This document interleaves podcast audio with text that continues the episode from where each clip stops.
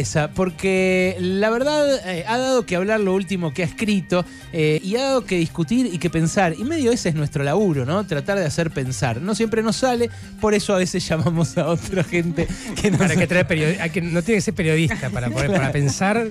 Para que fracase con usted. es, es Pablo Semán, sociólogo, antropólogo, especialista en culturas populares y en su cruce con la religión. Bienvenido y gracias por venir, Pablo. Gracias a ustedes por la invitación. Se vino... soy escucha, digamos. Claro, me pasa eso. Yo invito a gente a la tele, a Brotes Verdes, y me dicen, che, yo escucho la radio. ¿No? Y fue el caso de Pablo. Bueno, así que venite, le dije. ¿Cómo no? Estamos acá. Pablo, lo que venís escribiendo últimamente, eh, bueno, va un poco a contrapelo del sentido común en los medios y sobre todo en el progresismo respecto de el- la expresión, el significado del voto por Javier Milei, por lo que yo llamo la ultraderecha. Vos eh, discutís que sea un voto de ultraderecha el de Milei, ¿no? A ver, lo primero que eh, ya se transformó en el Pablo Semana oral, porque lo que escribí fueron- Sí, sí. se transformó en entrevistas. Lo, lo segundo es que yo creo que lo, que pasó con Milei se le escapó de- del radar, ya no al progresismo, sino a, muchas otras fuerzas que, competían con Milei y que estaban como mirando todo desde de un puff, viste, en el living. eh, y yo diría es, es eh, una piedra en, en la- en las ilusiones de la democracia, lo, lo de Milei. Después, ¿qué es ese voto? Bueno, yo creo que hay varios componentes. Hay, hay gente de ultraderecha que se define como de ultraderecha en conexión con las corrientes más renovadas y ultraderechistas de la ultraderecha. Trump, Bolsonaro, Sí, y, etcétera. y- y- y si quieren más refinamiento, Nick Land, que es un tipo que dice el liberalismo y la democracia son incompatibles y nosotros optamos por el liberalismo y tienen proyectos de salida de la, de la sociedad, digamos, contra la idea de que eh, la democracia implica estar adentro y, tener voz y participar y protestar. ¿no? Eh, también hay otro grupo de votantes que, eh, digamos, en la progresión, y- y esto viene de hace mucho tiempo, no empezó ni hace tres meses, ni hace seis, ni hace un año, sino por lo menos hace tres o cuatro, hay otro grupo de votantes que, digamos, se identifica como de derecha, no de ultraderecha, situacionalmente, porque enfrenta a un gobierno que dice soy la izquierda, y esa gente piensa que el gobierno hace todo mal, tal vez tengan alguna razón para pensar eso, y dicen, si ustedes son la izquierda, nosotros somos la derecha. Y después hay otro contingente de votantes muy importante que está al margen de eso, y hay gente que piensa, bueno, mira, eh, me dijiste una cosa, no la cumpliste, me dijiste otra, no la cumpliste, el otro también, y el otro también, y, y ninguno la cumplió, y yo estoy cansado de esto y quiero algo distinto. ¿Y eso no es bronca? Es bronca, pero, a ver, la libertad anuda eh, una, un- un- una voz contra lo que hay con una propuesta. Uno puede decir eso es ilusorio. Bueno, o sea, todos nosotros o todos los progresistas reivindican haber leído a Gramsci la función eh, política del mito. Bueno, acá también se cumple, digamos, el, mito anuda bronca con, con propuestas de futuro y eso funciona para, para todo X y para todo Y, para la derecha y para la izquierda. Entonces, eh, es más, el, teórico que anticipó esa idea del mito, qué sé yo, era, era un tipo que fue un teórico del fascismo, ¿no? Digamos, eso funcionó siempre históricamente. Nadie convence solo con argumentos. Pero vos lo que decís es que eh, se subestimó eh, ese crecimiento Totalmente. y que se lo alimentó al subestimarlo.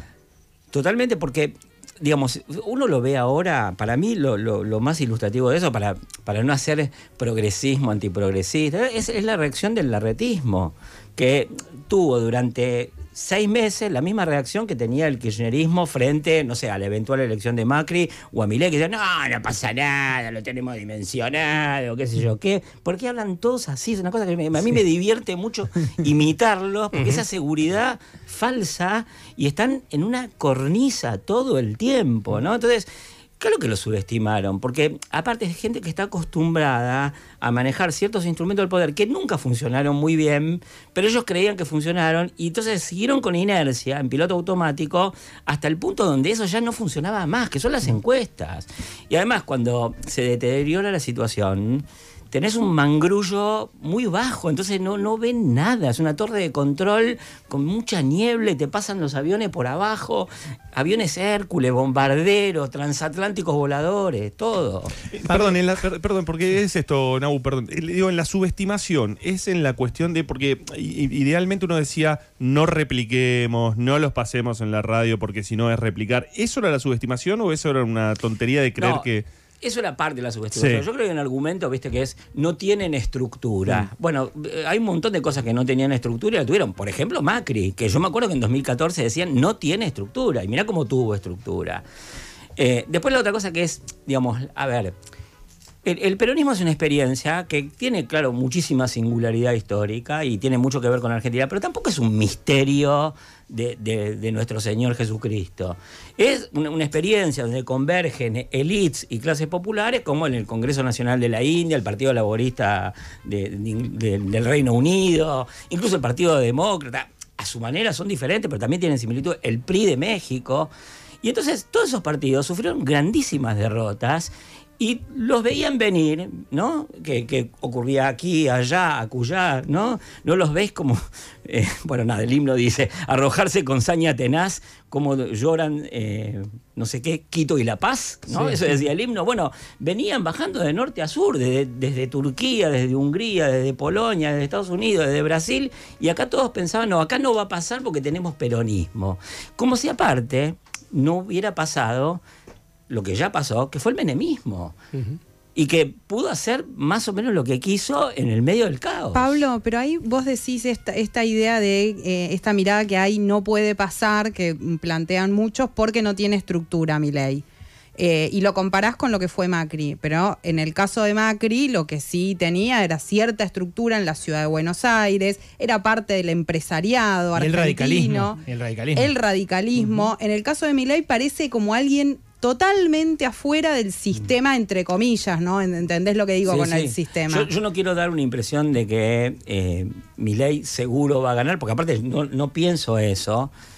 Eh, es cierto que tiene menos estructura que la que tenía Macri. También es cierto que en esta situación de deterioro político vos podés necesitar menos estructura porque te estás montando sobre una ola que te sube y eso te da estructuralidad o te estructuraliza, porque aparte empiezan a aparecer ambulancias que recogen heridos y te los ponen al servicio y como, a ver, en este momento la- el- eh, hay par- una parte de la democracia que es la lucha por los cargos y eso está bien. Ahora, como hay muchas formaciones políticas disputando cargos, no hay cómo pagarles a todos y entonces algunos empiezan a derivar para el lado de mi ley. Entonces eso, eso te genera estructura, perdón, ¿no? o sea, sí. Ni- por ahí necesitas menos, pero por ahí aparte tenés oferta. Pablo, hace un rato decías, quería volver más atrás, que no es solamente bronca, que también hay una propuesta, un mito que propone Ujú. Milei. Eh, pero ¿por qué? Que es un mito que es diferente a lo que se viene proponiendo históricamente, sobre todo del lado del progresismo, incluso de una derecha más light.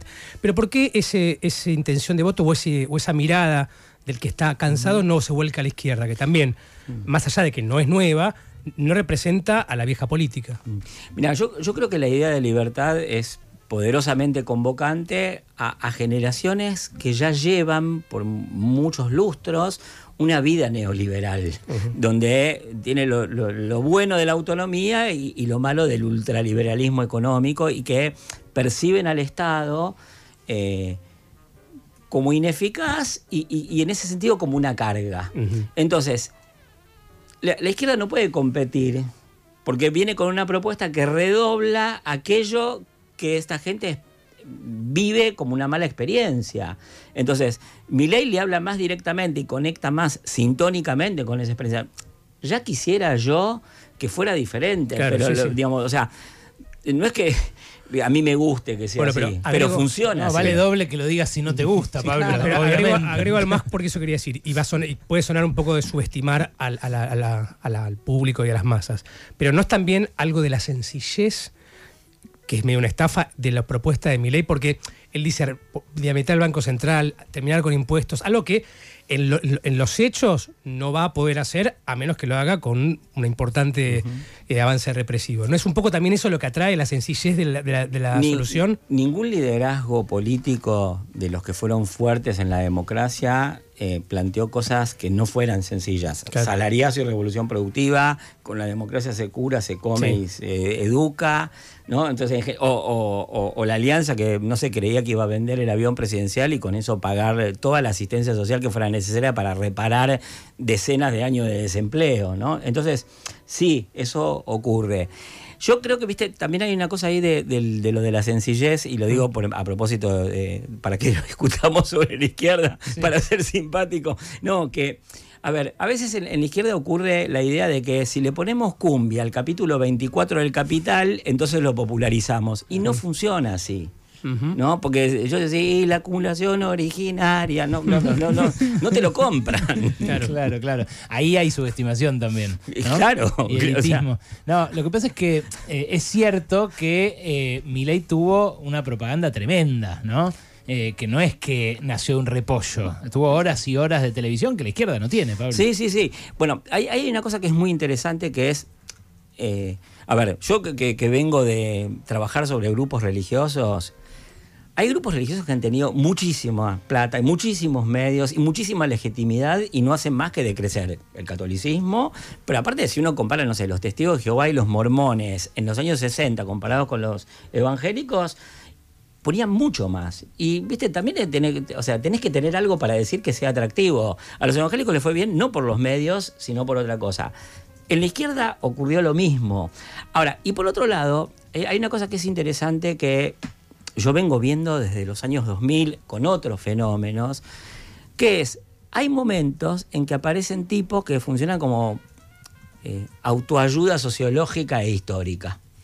¿no? Y, y que te explican los grandes dilemas del momento a gente que está muy angustiada por el momento, que es cada vez más y muchísima por otro lado. Entonces, Milei funcionó como eso. Por eso era atractivo y tuvo tiempo para hacer una labor didáctica durante, no sé, ya 8, 10 años creo que viene haciendo eso.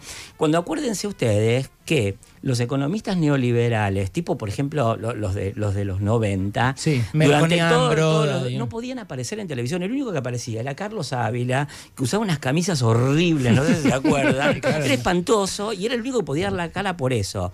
Milei renovó ese plantel con un nuevo mensaje y yo. Y también es cierto, porque no, no hay que negarlo, le dieron muchísimas horas de tele, en parte porque medía y en parte porque querían horadar las posiciones políticas de otros. Ahora se le fue la mano. Como muchas veces, porque todos los que creen todo, que tienen todo controlado, son pierno de una, son el coyote. Bueno, los planes mí- le salen mal. Yo me estoy encontrando, me estoy encontrando con eso en empresarios que te dicen, che, pero pará, esto de la dolarización, ¿a qué precio? Empiezan a ver que es impracticable el programa económico. Claro. Pero les vino bien que se corriera a la derecha el margen de la discusión. Y aparte. Por- te eh, digo por qué, porque se está discutiendo ahora eh, que deje de haber indemnizaciones por despido, cosa que nada, siempre quisieron. Le- les vino bien, pero me parece que también todo el mundo tiene límites, ¿no? ¿no? No solamente el progresismo. Y entonces, para mí, yo no, o sea, qué sé yo, que me llame un empresario y le doy consejos, pero si me paga. pero, pero el punto es este, que es, los empresarios me parece que no tomaron la debida nota de lo que le trajo a Brasil la experiencia a Bolsonaro, de la cual ellos después quisieron eh, salirse, ¿no? Porque no es que a Brasil, con la experiencia de Bolsonaro, que fue de una radicalidad enorme en ese proceso de ultraderechización, Brasil creció, las utilidades de las empresas crecieron, fue no, no fue así. Sí, a todo. Y ahora, ellos que se sentían ilusionados, no, porque él hizo esto, ¿no? Logró tal cosa, ese es, es nuestro hacedor de imposibles. Pero no ven el resto, y bueno, todo el mundo es limitado y todo el mundo es selectivo en la información y cree que eso lo va a beneficiar. Y Bueno, acá pasó con abismo. Macri, ¿no? Acá pasó con Macri. Bueno. Pablo, ahí vos decías los distintos votantes que hay de mi ley. ¿Hay algo que compartan en común esos votantes tan diferentes? La idea de libertad interpretada de muy diversas maneras, porque para mí hay como eh, oleadas y, capas y sedimentaciones muy diversas. Yo creo que puede terminar unificándolos una posición anti-izquierda. No, no, no, no digo que necesariamente. Quiero decir una cosa que me olvidé de decir, po- porque es de las que más duele, y a todos les duele, y a mí también me duele, pero en parte es así. Yo creo que en una parte de los votantes de Milei hay un reclamo democrático.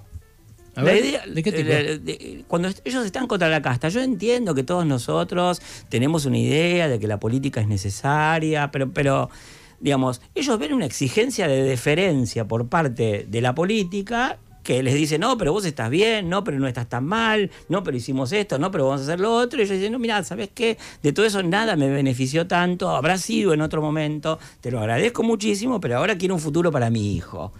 Entonces, hay una cosa ahí de, cuestionamiento de la autoridad que a nosotros nos duele muchísimo porque son discursos que muchos de nosotros compartimos. eh, por más que uno diga, bueno, yo no comparto esta política, no comparto cómo, si, se fue consecuente con ese discurso o no, bueno, entonces se puede discutir, obviamente. Pero digo, hay un reclamo democrático eh, en una parte de ellos, ¿no? Ahora, también yo lo que veo es, lo- los procesos políticos son dialécticas, eh, dinámicas históricas en las que se retroalimentan dirigencias y bases, y obviamente mi ley va desplazando eh, sus votantes a una posición más nítidamente de derecha. ¿Y eso eh, encierra el riesgo de que en algún momento se ponga violenta la calle?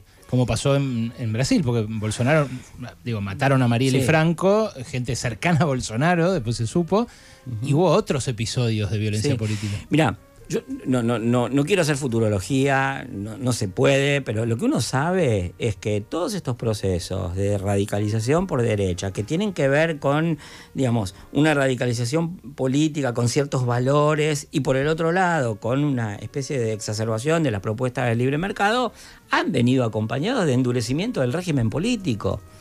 ¿No? O sea, en, en Turquía lo hubo, en Hungría lo hubo, en Polonia lo hubo, en Brasil lo hubo, más allá inclusive de, de esta violencia, que claro que había empezado de antes también. Claro, yo hablo de lo paramilitar. Una cosa es que la Sí. cana reprima más feo, Sí, digamos, pero- que se- pero se, ponga mí- más a mí me dura, duele onda Bullrich. muchísimo decir esto que voy a decir, me duele muchísimo, muchísimo. Aparte porque yo viví en Brasil ocho años, conozco mucho Brasil. Hmm. eh, la militarización de la favela fue una política del PT. Mm. Sí, sí. ¿no? Entonces, digamos, Que la llamaron pacificación, Claro. ¿no? Pacificación claro. la llamaban. Entonces, hay, hay, hay cosas que son parte del proceso social y político que uno no puede cortar perfectamente con líneas partidarias presentes. Ahora, lo que sí es cierto es que eh, todos esos procesos políticos, y este también, se alimentan de eso. Es así, o sea, qué sé yo, no sé, yo acompañé alguna marcha de, de- de los libertarios y, y- y hay, hay policías que aplauden. ¿No? bueno, el voto de las fuerzas lo tienen en- entre, entre Bullrich y, y Milei. Bueno, yo lo vi en Grecia, eso. Hay policías griegos que después de reprimir 10 años las manifestaciones contra el ajuste del Fondo Monetario, tienen tatuada el águila de Amanecer Dorado, que Claro, son los fachos claro. de, de allá.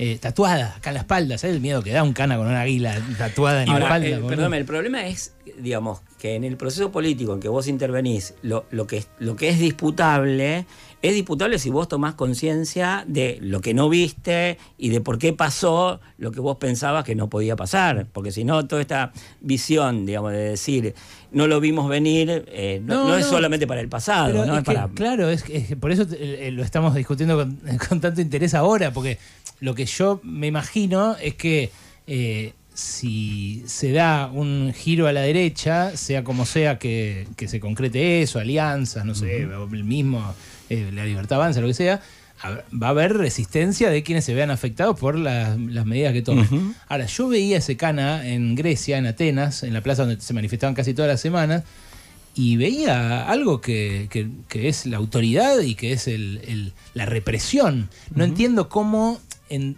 lo que vos decís de que la experiencia de vida neoliberal lleva a jóvenes a ver libertad ahí. Porque Bueno, pero es que no- ellos no están haciendo la experiencia de lo que vos y yo podemos hipotetizar que va a hacer ese gobierno. Si pero el cana están- te va a pegar en- con una cachiporra en la cabeza. Sí, pero ellos están haciendo hipótesis, eh, si querés, irresponsables, ingenuas, sobre lo, lo que pasa ahora. Tam- tampoco los que votaron a Menem pensando en salarios y revolución productiva pensaban que Menem iba a hacer lo que hizo y, y sin embargo lo hizo, porque, digamos, yo creo que la gente vive más o menos el presente. Una de las cosas que decís vos es que el, voto de Milei puede incluir a una chica que esté a favor de Sí. la- del aborto legal. Sí. Aun cuando ellos en campaña están diciendo vamos bueno, a pero- pero derogar eso es el un ejemplo legal. más de lo que me preguntabas. Y, y, a ver, acá hay una cosa que es así.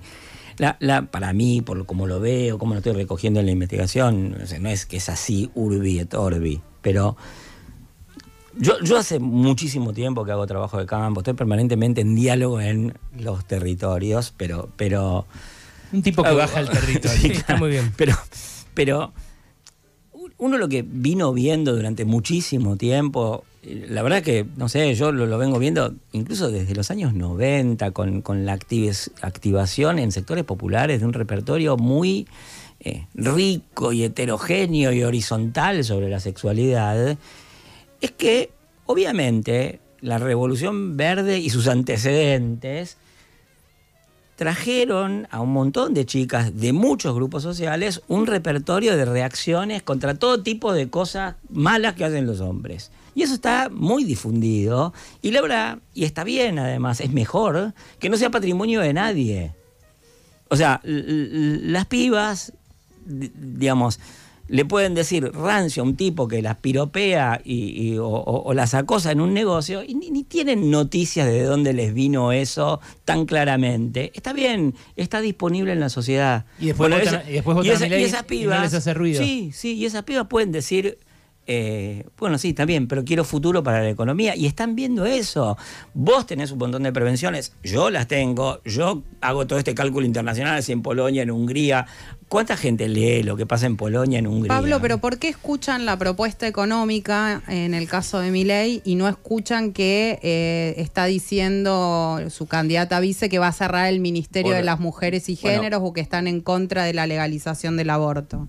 varias cositas. Una, yo creo que en, en mujeres identificadas con el repertorio de reacciones feministas, no necesariamente hay una gran valoración del Ministerio de las Mujeres. Ese es un, un tema. Claro. ¿Por qué hacen una cosa y no otra? Bueno, por la misma razón que los empresarios argentinos, que se supone que son gente más informada, que contrata consultores y le paga un montón de cosas y qué sé yo qué, dicen, eh, no, no, vamos a votar a Milei porque este no va a ser lo mismo que Bolsonaro, que fue un desastre para las empresas. Porque todo el mundo es selectivo. Nosotros también somos selectivos. O sea, cuando uno dice, bueno, no lo quisieron ver, no lo pudieron ver, también fue porque se registró selectivamente la información. Porque esto estaba disponible, insisto, hace años. De hecho, con mi colega Nicolás Belchinger, hicimos una nota que en un 70% es igual a la que publicamos hace un mes, la publicamos hace un año, y nadie pareció mosquearse. O sea, más de alguno no- nos habrá dicho exagerado, ¿ustedes qué piensan? La moneda está en el aire, bueno, qué sé yo, no sé. Pero acá y no hay, decimos pero vaso acá- medio Pablo, lleno. acá no hay, no hay otra cosa porque es, es cierto lo, lo que decís, pero por ejemplo uno te- pe- pensaba en la campaña de 2015 que, que termina ganando Macri y Macri eh, eh, negaba que iba a hacer un ajuste. Ahora, hoy en este caso hay algo explícito directamente, es decir, eh, eh, Milei no es que intenta decir, no, nosotros no vamos a ajustar, no, no, Milei es explícito en lo que va a hacer, digamos, no hay algo ahí que, se, que está como medio desfasado. Bueno, pero hay una, hay una percepción muy crítica del estado del Estado en una buena parte de la sociedad y sobre todo en los jóvenes y sobre todo en la pospandemia. Porque también esto es desgraciadísimo y la pandemia, no todo virus tiene los mismos efectos. El del cólera desencadenó la creación de instituciones de salud pública. Este reventó al Estado, porque cualquier cosa que hiciera el Estado en Occidente era controversial, deliberada, potencialmente negativa. Si cerraba porque cerraba, si no cerraba porque no cerraba, si cerraba a las 2 de la tarde porque era a las 2 de la tarde. Entonces el Estado quedó muy expuesto y una de las consecuencias políticas de la pandemia es, digamos, la necesidad de renovar el contrato que vincula a los ciudadanos con el Estado. En ese contexto, eh, la idea de ajuste eh, frente a un Estado controvertido suena eh, más alegre Claro. que lo que podía sonar si Macri hubiera dicho en su momento vamos a ajustar y no revolución de la alegría. Otro simplismo, ¿no? es Pablo Semana, a quien están escuchando, a quien pueden leer en Le Monde Diplomatique, a quien, a quien pueden además seguir en, eh, publicaciones más académicas que viene haciendo. Esto, el resultado de este laburo de campo puntual, ¿vos lo estás poniendo en algún sitio de la universidad o algo así? No, vamos a ponerlo. Juro que lo vamos a poner mis. mm, lo- la gente que, que trabaja conmigo eh, está podrida de que yo sea lento con esto y tienen toda la razón del mundo. Ay, por importante. Dios. No, además sería útil, porque en serio es algo que tenemos que pensar. Sí, no, no, y además, la verdad es esto. eh, a, a mí me gusta hacer comunicación pública de, de la ciencia y me gusta entrar en diálogo con gente que no piensa lo mismo que yo, ni por izquierda ni por derecha. Eh, y, y me, me tomé la- las entrevistas como una cosa de ir y hablar con todo el mundo, ¿no? Pero la verdad es eso, sí, hay que exponer, porque tenemos aparte, no sé, tres años de trabajo de campo acumulado, no empezamos ayer. ¿Sos de celebrar el día del antropólogo o el día del sociólogo? No. Eso lo fue hace poquito. Sí, la semana eh, pasada. Es gente, gente razonable. Gracias, Pablo, por venir. ¿eh? Bueno, muchísimas gracias a ustedes. Pablo Semán en Pasaron Cosas.